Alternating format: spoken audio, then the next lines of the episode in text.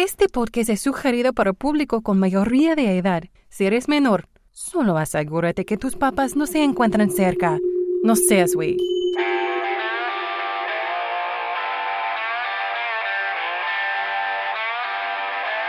One, two, three. Yo hago el amor porque soy una persona muy sociable. Pero lo mío, lo mío, lo mío, lo mío es la chaqueta. Bienvenida. Bienvenidos al podcast Sin Razón. Yo soy Aldo Verástegui y me da muchísimo gusto que me escuches y espero que te quedes conmigo este diálogo interno que externo. El día de hoy tengo el placer de tener como invitada a una mujer nacida en la Ciudad de México, eh, o sea, es muy chilanga y es una actriz con gran talento que en las escenas de, de, violencia normalmente cachetea con la mano izquierda por ser zurda natural. Mi querida Estela Cano, ¿cómo estás? Hola, muy bien Aldo. ¿Tú? Agradecido, agradecido de que estés conmigo. Me encanta verte, me encanta escucharte. ¿Cómo estás? ¿Cómo te sientes? Bien, muy bien. Este año ha sido diferente para mí. Bien, padre, todo fluye. Oye, el día de hoy tenemos, eh, elegiste el tema de sueños y anhelos. ¿Qué te, ¿Qué te, vino a la mente cuando, cuando te dije acerca de los temas y lo viste? Me parece que a veces podemos usar palabras sin saber realmente el significado o saber a qué te refieres. Y para mí fue muy raro investigar o tratar de entender cuál era la diferencia entre sueños y anhelos, porque hay una diferencia.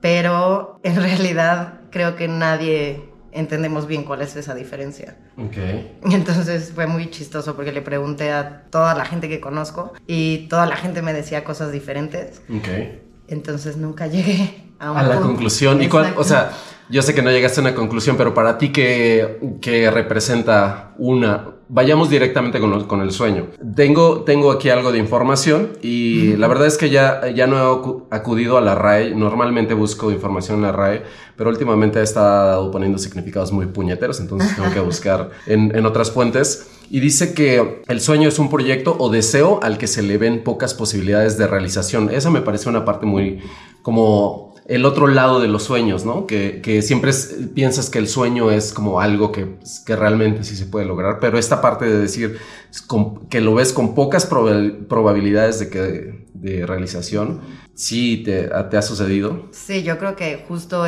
eso es como lo que define los sueños. Uh -huh. O sea, yo le decía a alguien, pues es que un anhelo podría ser quiero vivir en París pero un sueño es, me hubiera gustado ser astronauta, que okay. es algo más lejano, como algo que sé que no va a pasar. Okay. Pero era mi sueño, tal vez. Como, ok, no lo había visto así. Sí, siento que los sueños son más, no improbables, sino como algo que, pues que a lo mejor no te va a pasar, como fantasioso a lo mejor. Y los anhelos, pues es como un deseo. Fíjate que no, nunca lo había puesto así. Y es que yo tengo, ahora sí que yo tengo una definición. Bueno, sí, creo que sí, eh, sí puede ser muy similar a lo tuyo, porque para mí los sueños también tienen que ver con algo. Mi pensamiento siempre se va a lo onírico, que es más lo que sue el, el sueño de, de cuando estás dormido. Eso para mí es la definición de un sueño, tal cual. Y, y, no traerlo a lo terrenal. A mí eso me parece un poquito más, ¿cómo podríamos decirlo? Como mental. Y pero la otra parte del anhelo, por el, por el contrario, fíjate que encontré algo muy bueno. Dice que los sueños, o sea, en otro, en otro espacio que busques información, dice, an, eh, sueño es anhelar persistentemente una cosa. Y entonces caemos, caemos al, a la otra palabra, ¿no? Que es anhelo. Entonces busqué qué era anhelo. ¿no? Y el vocablo an anhelo eh, se usa para señalar a aquella sensación de deseo o de esperanza apasionada de una persona que una persona puede tener en determinadas situaciones o momentos de su vida. Eh, es desear algo de manera muy intensa. Entonces ahí cae lo que decías, ¿no? O sea, lo, algo que realmente quieres y algo que sueñas que no va a suceder. O sea, no sé, por un lado pienso eso, pero por el otro, pues un sueño también se puede conseguir. O sea, yo de chiquita soñaba ser actriz, uh -huh. pero soñaba que iba a pasar así como por una plaza y alguien iba a decir, oye tú, eh, ven, sé, sé actriz. Y pues no, no pasa, pero era mi sueño. Entonces, en un punto estudié todo y soy actriz. Entonces, pues los sueños también se cumplen un poco. Uh -huh. No tiene que ser algo tan... Como no lo tenías como... concebido. Ajá, porque, o sea, pero es lo raro, porque también es un anhelo. O sea, no sé si es lo mismo. Es que, ¿sabes que eh, para, para mí quedó como muy claro, o en, en mi mente, no, no sé si a, alguien más comparte esta idea, pero en mi mente siempre creo que anhelar algo es porque tienes un deseo muy profundo de, de eso. Y el sueño es algo que tal vez es como decir, ah, yo eh, sueño con ser rico. Es algo que tal vez ni siquiera realmente has eh, profundizado y nada más como lo ves en alguien más o lo has visto en, incluso en la tele o en las películas o en los libros o lo has leído o cualquier otra cosa. Entonces te viene como este juego mental en el que caes y te lleva a otra cosa. Y no precisamente a lo terrenal de decir, yo quiero ser actriz, meterte a estudiar hasta concretarlo, que es algo que está en tus manos, creo. Exacto. ¿no? O sea, a lo mejor yo creo que los sueños también se basan un poco en la suerte o en algo que no depende de ti.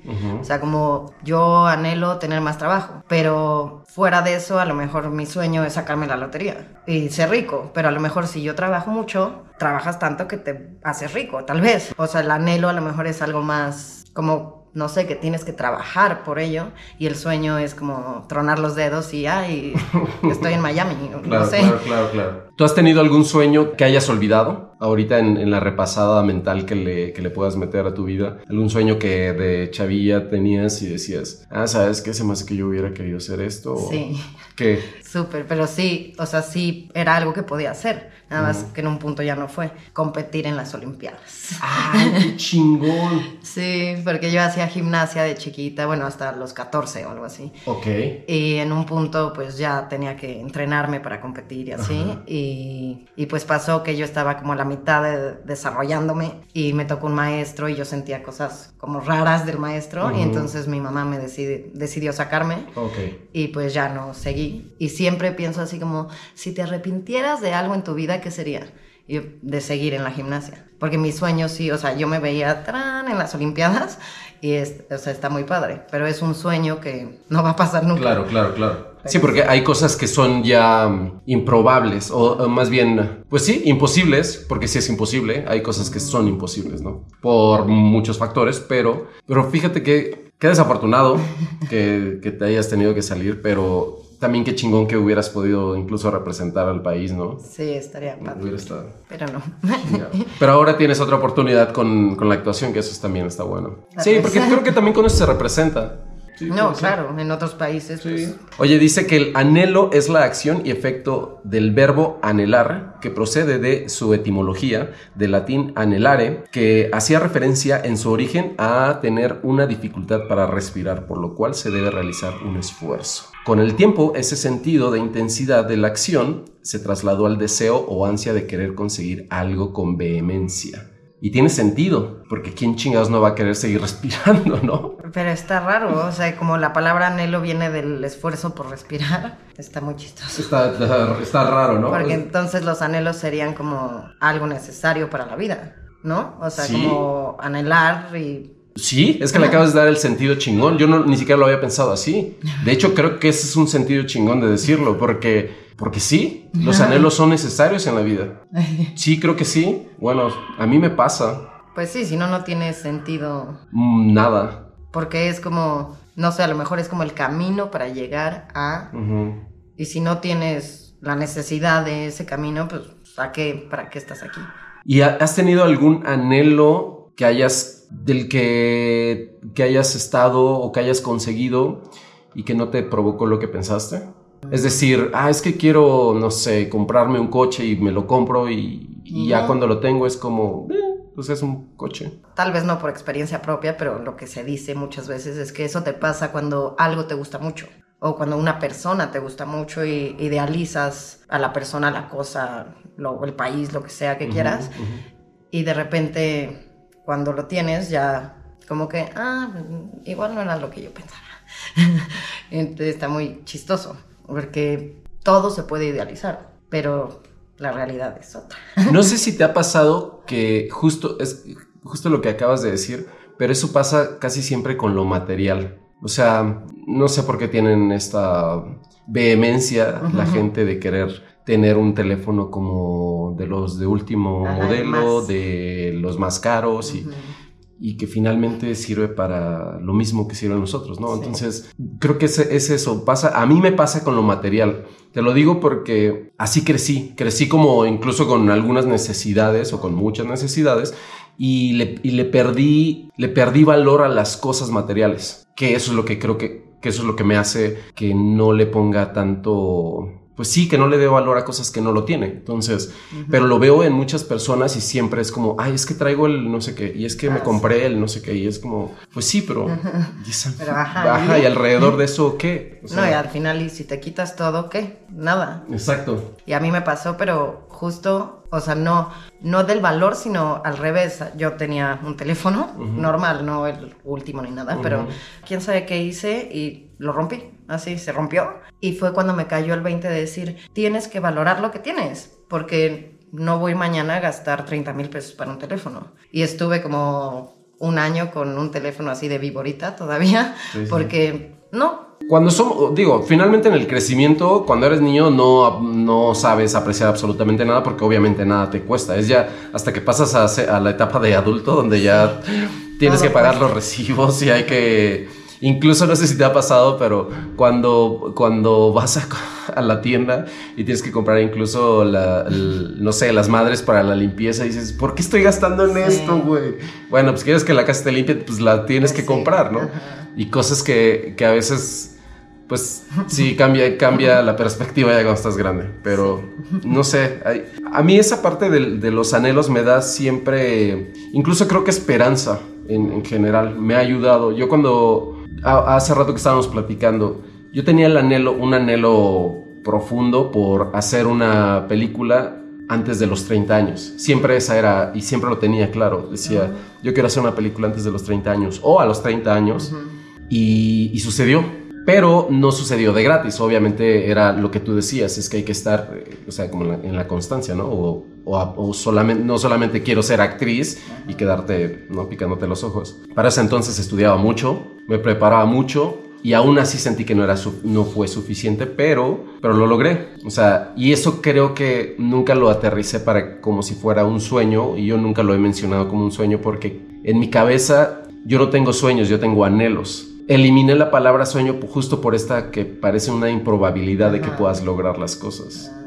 Dice, los eh, anhelos más profundos e, o, intensos de todos modos suelen asociarse con lo afectivo. Para los padres, el principal anhelo suele ser que los hijos crezcan sanos y felices, obviamente es como ya sabes el ideal. Y pues en la pareja, pues eh, como pareja es como el anhelo es que va a ser para toda la vida. Exacto. Cosa que no sucede. Pero ahorita que lo tocabas en la cuestión de pareja, sí creo que a veces idealizamos y en, y en, en este anhelo de tener una relación perfecta es cuando se caga todo, ¿no? O sea, sí no por el hecho de luchar por una relación perfecta, pero sí el sentido de idealizar algo, incluso ya estando ahí mucho tiempo, siento que perdemos la perspectiva o yo a veces, a lo mejor no toda la gente, pero pierdes la como el poder ver las cosas desde fuera y ver los defectos de las personas o tus defectos o pues que igual ya no está padre y ahí sigues, no, no, no, pero es que como es para siempre, sí, aquí voy a estar.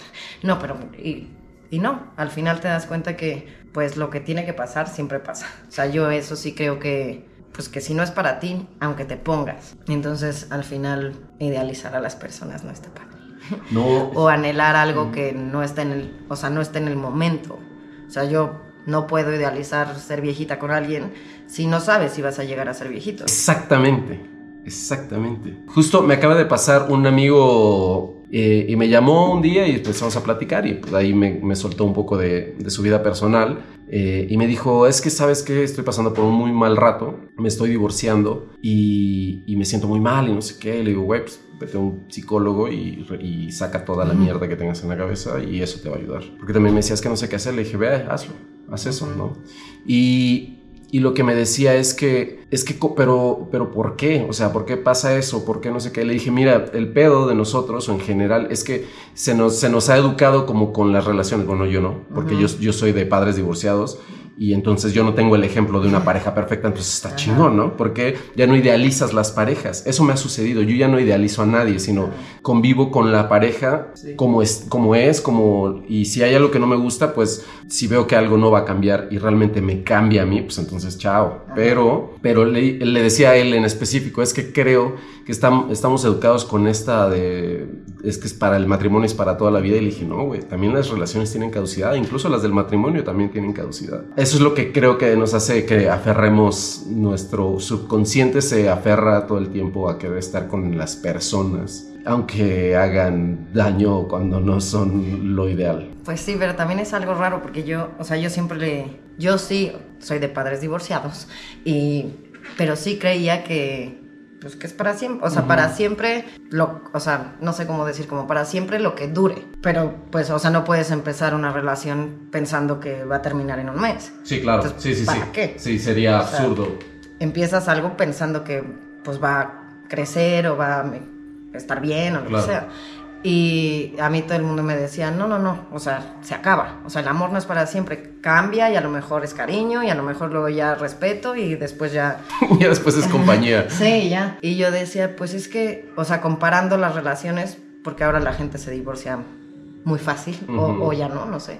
Pero decía, tú no te puedes divorciar de tu mamá o de tu hermana, aunque te cague. O sea, aunque digas, odio a mi hermana, no te vas a divorciar nunca de ella. Sí, claro. Entonces yo siempre decía, pues haz ese mismo esfuerzo con una pareja. Ujú. Porque si te quedas con ella es tu primer familia, o sea, tu primer persona Ujú. cercana. Sí, sí, sí. ¿por qué no haces ese mismo esfuerzo? Y en un punto entendí que uno no tiene que o sea, no tienes que luchar por estar, ni tienes que estar como, ay, sí llegaste a cumplir lo que tenías, ah, entonces sí estamos juntos. Claro. O sea, no. Sí, pero es que sabes que también creo que esta, esto de lo que hablas de, por ejemplo, si la hermana o la madre, yo creo que pertenece a la sangre, que la sangre es algo que no puedes desvincular de ti. Y a una pareja es un, es un ser humano externo. Por más que le tengas un gran amor, nunca le vas a, nunca vas a amar a tu pareja más que a nadie de tu familia, de tu familia cercana. Estoy hablando Ajá. de padre, madre, ¿no? Creo que es esa la gran diferencia. Y entonces,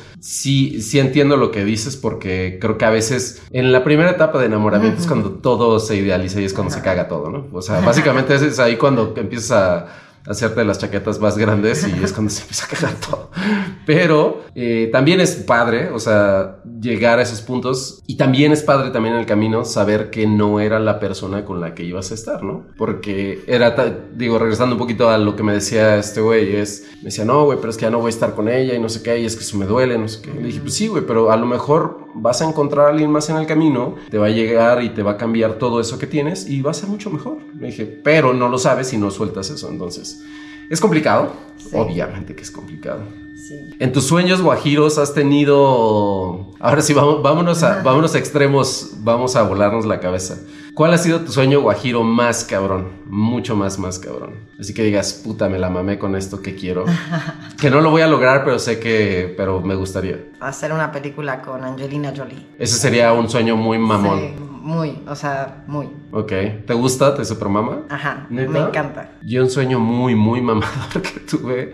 Ese hubiera sido mi sueño de la vida. Poder, poder haber eh, jugado fútbol. Soccer. Sí. Ah. Pero pues tengo dos piernas izquierdas. O sea, pero ah, en el no mal era sentido. que sí te gustaba, o sea, ¿lo practicabas? Lo practicaba, pero era, digamos que era eh, del promedio y del promedio no del buen Malo. promedio, sino del promedio que si le pegaba al balón. No, no, no soy malo, Ah. Pero no soy bueno. O sea, hay que entender que hay alguien que siempre cuando ves los, las cualidades de alguien más, enseguida puedes detectar si eres bueno o eres malo, ¿no? Siempre que lo ves en los demás. Creo que ese es un, un gran este, espejo todo el tiempo, ¿no? De ver a los demás y decir, ay, yo no alcanzo esto. ¿A ti te parece mal el, el tener comparativos con las demás personas? No, si es como sano Exacto. la comparación. Sí, claro. Si es ya como una comparación como de envidia o de, Ujú. ay, pero ¿por qué él tiene? y yo?" Ajá, o sea, sí, no. No, y nunca vas a llegar porque estás pensando en otra cosa. Estás pensando en todo lo malo en lugar de dedicarte a hacer lo bueno. Totalmente. Pero yo creo que no es tan malo compararse. No, yo tampoco creo que sea uno, compararse uno, sí, yo no lo veo, yo no creo que sea malo. Lo único es comparar a otras personas, porque es que ahí encuentras un, una- un espejo, ¿no? De cosas que, Sí. por ejemplo, yo veo actores de mexicanos y cuando los veo digo, madres, me encantaría hacer eso. Pero no lo, yo sé que yo no puedo, yo no alcanzo ahí, ¿no? O yo tengo otro registro, o yo estoy, yo soy distinto. Entonces, pero me- sí, yo a muchos actores mexicanos los veo y digo, wow, güey, qué cabrón está eso. ¿Y eso no te pasa a ti contigo? O sea, a mí, pone tú, a mí me pasa mucho que yo, no sé, hago una escena y salgo y digo, o sea, no sé si lo hice bien o mal para los demás, pero yo di todo lo o sea, lo que pude dar y, o sea, yo me emocioné que sales así como, como alegre de la escena y de repente la veo en la televisión y digo, eso no era lo que yo quise hacer. Ajá. O sea, yo quise, o sea, según yo lo hice wow y lo veo y digo, ay, no me gustó. Ah, Yo no eso. me gustó a mí. Sí, claro. No, bueno, eso seguro a, a todos, si se los preguntas, seguro les puede pasar. A mí me pasa. Por eso no me veo. O sea, por eso no veo lo que hago. Porque, porque he trabajado en unas producciones en las que creo que lo que me pedían que hiciera no era lo que yo me hubiera encantado hacer. Pero lo hacía, porque pues para eso te contratan. Y nunca quise verlo. O sea, nunca quise ver nada, nada, nada, nada, ni por curiosidad. Sino dije, eh, prefiero evitarme el dolor de estómago que me da. Porque sí me, da, me, me provoca este rollo de decir, puta madre, güey. O sea, ¿por qué hice eso? ¿Para qué? ¿Por qué no me moví aquí? Y es que viene la crítica destructiva, ¿no? Decir, es que aquí debí de haber hecho, es que aquí debí de haber hecho, es que aquí debí de haber hecho. Llenarnos un poco de frustración y quitarnos la frustración, ese creo que sería un gran anhelo, regresando a los anhelos. O un sueño. Yo creo que sí sería un sueño, ¿no? ya lo traes en ti. O sea, yo sé que el nerviosismo o la inseguridad o eso está en mí. Yo no, no sé cómo cambiarlo. O sea, yo cuando estudiaba actuación, a mí, mis maestros, todo el mundo me decía, eres buena o, es- o está padre lo que haces, solo créetela. Porque aquí hay 25 personas y tú lo haces muy bien, pero no te la crees. O sea, como no sé si te ha pasado, bueno, las niñas era muy común que les dijeran, eres la más bonita de la colonia. Entonces la niña, uy, no, ya se cree y seas como seas, tengas los defectos que tengas, las virtudes. No, a esa niña le enseñaron a creerse La más la, bonita. la más bonita. Y yo soy al revés.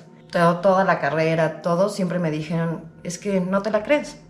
Y yo siempre me peleaba con mi maestro porque le decía, es que si yo me veo en el espejo o yo estoy en mi casa o yo salgo por un café o lo que sea, yo, pues no es que te la creas, o sea, yo soy Estela y ya, yo soy yo. Claro. Pero no sé cómo se hace lo que me están pidiendo. Expre- o sea, que la gente vea que me siento segura. Ujú. ¿Qué haces? Y yo siempre les preguntaba eso, como, ¿qué tengo que hacer? ¿Pararme más derecha? ¿O hablar más fuerte? ¿O, o subir la ceja? O sea, no Ujú, sé sí, sí, sí. cuál es, o sea, cuál es la receta a seguir para sentirte segura. Ujú. Y pues no sé si nunca lo he sabido o por Claro. eso, o sea, es algo que está en mí, la inseguridad o el ponerte nervioso. Pero también no sé dónde lo leí, en alguna cosa de actuación o algo, que alguien decía que si tú ya no te sientes nervioso al entrar a escena o al hacer un casting, ya, ya no tiene Sentido. Ajá, ya no tiene sentido porque es esa emoción desbordada de lo que te gusta hacer. Claro. O sea, más bien tenemos que aprender como a, así como a guardarte tu emoción y, poder seguir y no que se te desborde así como loquito, ¿no? Claro, claro, claro. Pero sí, ese es un anhelo. Creo que tiene mucho, tiene la esencia del ser humano implícita todo el tiempo, el que seas una persona insegura. Y creo que lo tenemos co- como a manera de protección. Y no creo que sea malo. Es como una defensa. Es como, pues sí, creo que nos tenemos que estar, no defendiendo todo el tiempo, pero sí, por lo menos si hay algo que nos agrede tener esta reacción a tiempo de poder salir corriendo, ¿no? De algún lado o de alguna situación o de incluso de una conversación. Sí, estoy de- completamente de acuerdo. Quien no sienta nervios es porque no lo hace por pasión, sino lo hace por otra cosa más. Y yo se lo he visto a muchos compañeros míos que son súper sobrados, que siempre llegan sin el texto aprendido. Normalmente son los, eh, los protagonistas de, los, de las historias, me ha tocado. Son cero profesionales. Y entonces en, en mis adentros siempre digo, ¿realmente este será su sueño o este nada más es su, ni siquiera su pasión? Porque no tienen pasión. Solamente será su trabajo, supongo. ¿Alguna vez has visto la actuación como tu trabajo? No como tu pasión, porque el, tra- el trabajo, pues sí, obviamente estamos asumiendo que el trabajo es el que te da dinero y, Ajá. y- y profesionalmente sí, pero como un trabajo. Trabajo es algo que cuesta trabajo o es algo que te requiere un esfuerzo. Pero como trabajo, ¿lo has visto? Sí, pero que me gusta mi trabajo. Ajá. O sea, he visto como, o sea, es un trabajo porque me pagan. Claro. Eh, un sueño o anhelo mío era vivir de la actuación. Ok. O sea, hacer lo que me gusta y vivir de eso. O sea, poder Claro. mantenerme.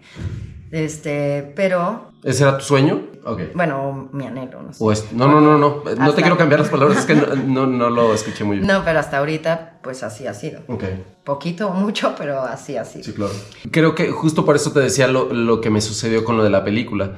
Porque después a los años me quedé como con la espinita, porque una vez que haces una, ya quieres estar haciendo. Lo que empecé a hacer es a generar este anhelo por, por estar en otra película siendo el protagonista. Entonces me empecé a clavar con eso y, trabajaba o me mentalizaba todos los días, todos los días, todos los días. Pero es un trabajo de todos los días, es algo que también, ese es el problema. Si no lo anhelas con tanta vehemencia, como dice el significado, creo que no sucede.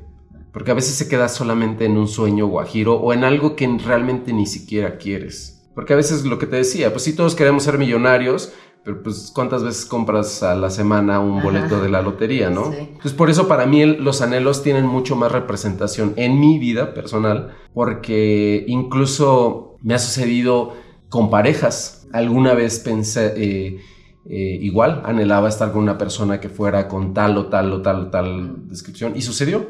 Ya después eh, te das cuenta que todo lo que pensabas que podía ser bueno no lo era y, y pues ni modo. Ya nada más hay que reconfigurar para la siguiente los requisitos. Para, ¿no? Pero, pero creo que sí también eso sucede. O sea, sucede hasta en las relaciones, en todo en general. El anhelar algo siempre tiene una, un enfoque muy de, realmente querer las cosas. O de trabajar como por ellas, ¿no? O sea, como una relación. Ay, anhelo que sea miel sobre hojuelas. Pues sí, pero entonces todos los días vas a tener que hacer un esfuerzo por tu pareja, no sé, contarle un chiste, no sé, no sé, hacerlo feliz a la forma que tú sepas. Y entonces es un trabajo diario. Exacto, por eso lo decía el, hecho de que tengamos eh, anhelos o sueños, a veces se nos van quedando en el camino. Por eso hace rato te preguntaba si alguna vez habías tenido uno que se te queda en el camino, porque creo que a mí se me han quedado muchísimos, muchísimos, muchísimos, que luego volteo y digo, madres, güey, porque aparte soy un güey que si se le ocurre algo, lo empieza a hacer en chinga, el problema es la continuidad. O sea, por ejemplo, un gran, un gran, gran logro que tuve fue terminar la primera temporada del podcast porque dije, cuando empecé no sabía qué estaba haciendo, no sabía cómo lo estaba haciendo, no tenía ni puta idea de, todo el trabajo que requiere, porque no nada más es grabar y ya está, ¿no? es, es mucho, mucho después y todo el rollo de producción, ¿no? De, después de... Pero cuando lo terminé me sentí muy satisfecho y dije, madres, güey, o sea, sí valió la pena. Valió la pena porque mi mente empezó a ser un poco más flexible, eh, conocía, conocí más, por ejemplo, ahora ya te conozco un poco más.